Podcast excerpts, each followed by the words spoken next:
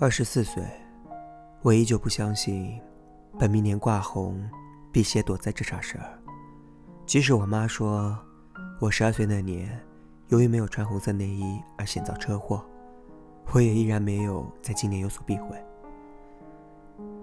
二十四岁，我工作两年，同时期读研的朋友也陆续走入社会，我们微信群聊天的内容从讨论美食、旅游、新书。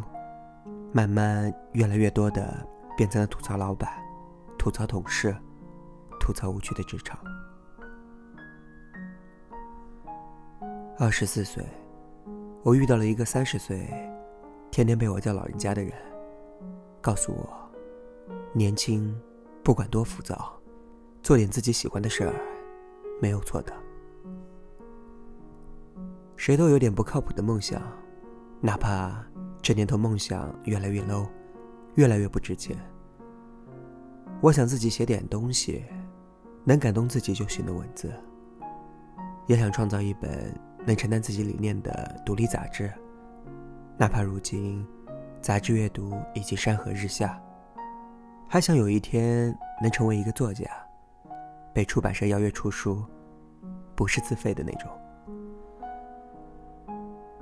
就是这么点。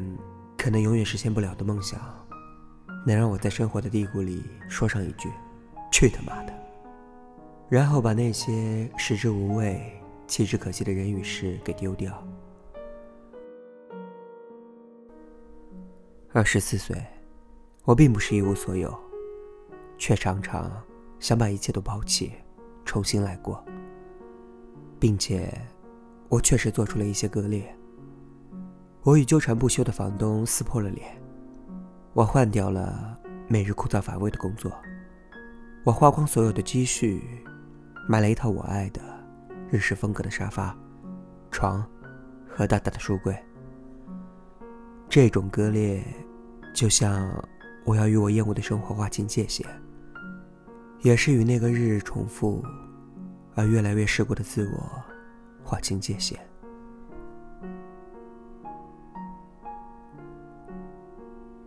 罗曼·罗兰说：“大半的人在二十岁或三十岁时就死了。一过这个年龄，他们只变成了自己的影子。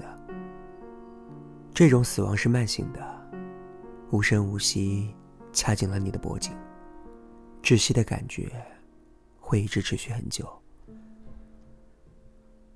与我同龄的或是年长几岁的年轻人，我们一边埋怨着。”工作一个月，就像熬了十年，一边慷慨赴死。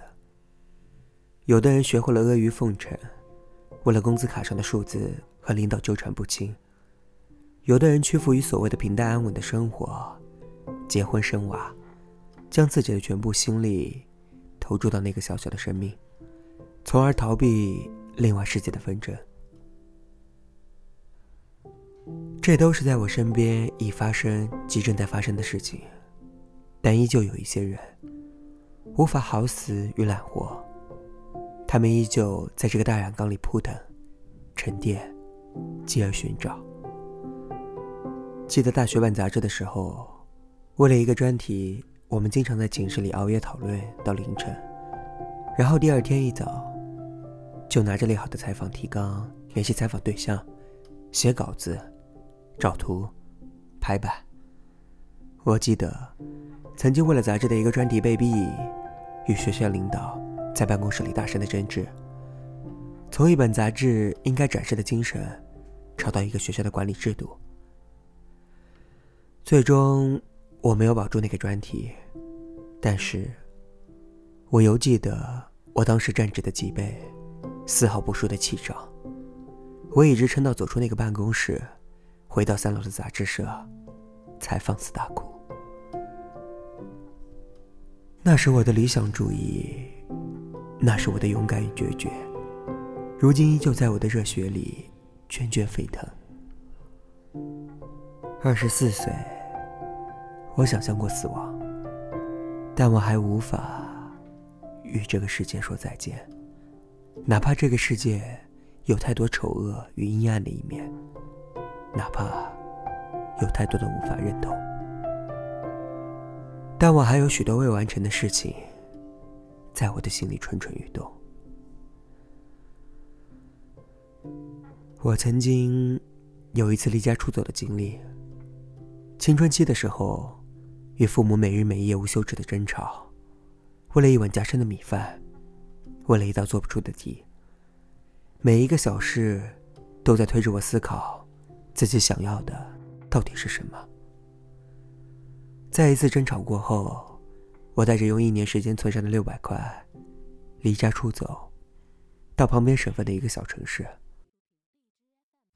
我犹记得，我把那封别离信偷偷放在小院的凳子上，推门而出的那个刹那，我头也不回的向前跑啊！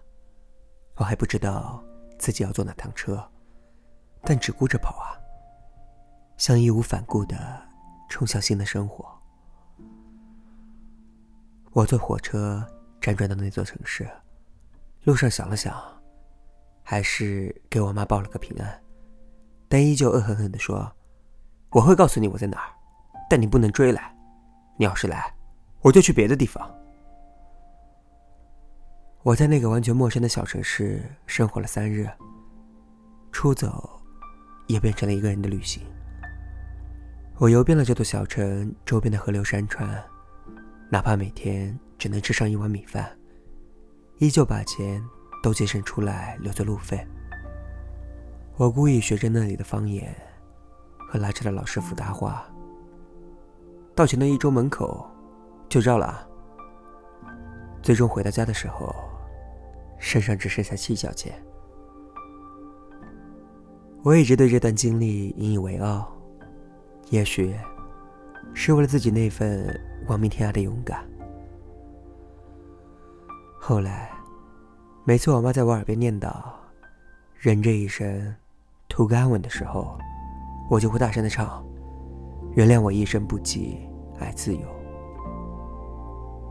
而后提起这段经历来证明自己的爱自由。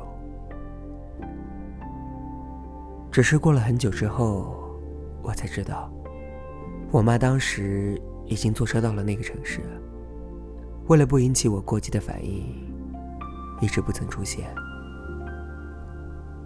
也许。有人站在自己的身后，该是做什么事情都是无惧的。我和朋友说，我们这代年轻人如今的焦虑，是这个时代的焦虑。而朋友说，不是，所有人在这个年纪的焦虑，都有一种共性，无论是七十年代、八十年代、九十年代。二十几岁的时光，都是如此的震荡与艰辛，而这，却又是一生中最旺盛和最灿烂的日子。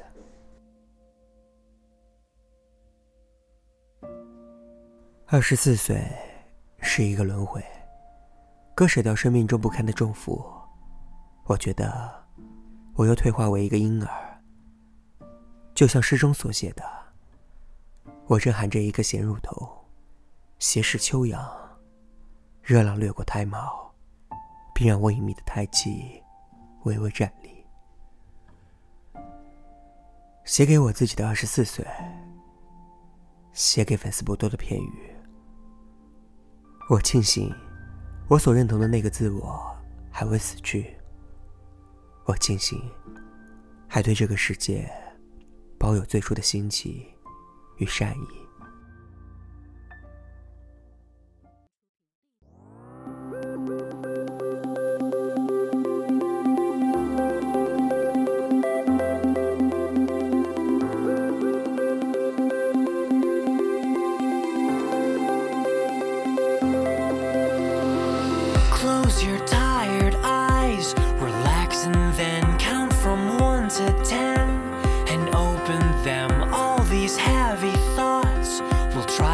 down, but not this time.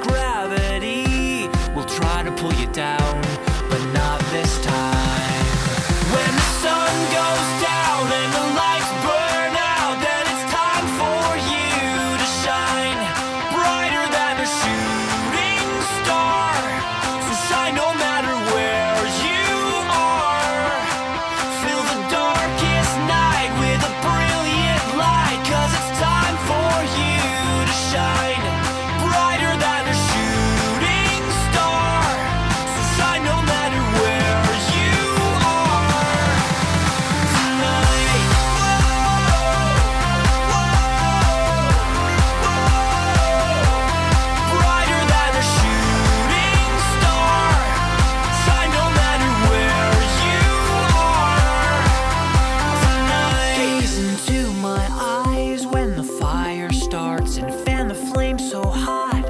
It melts our hearts. Oh.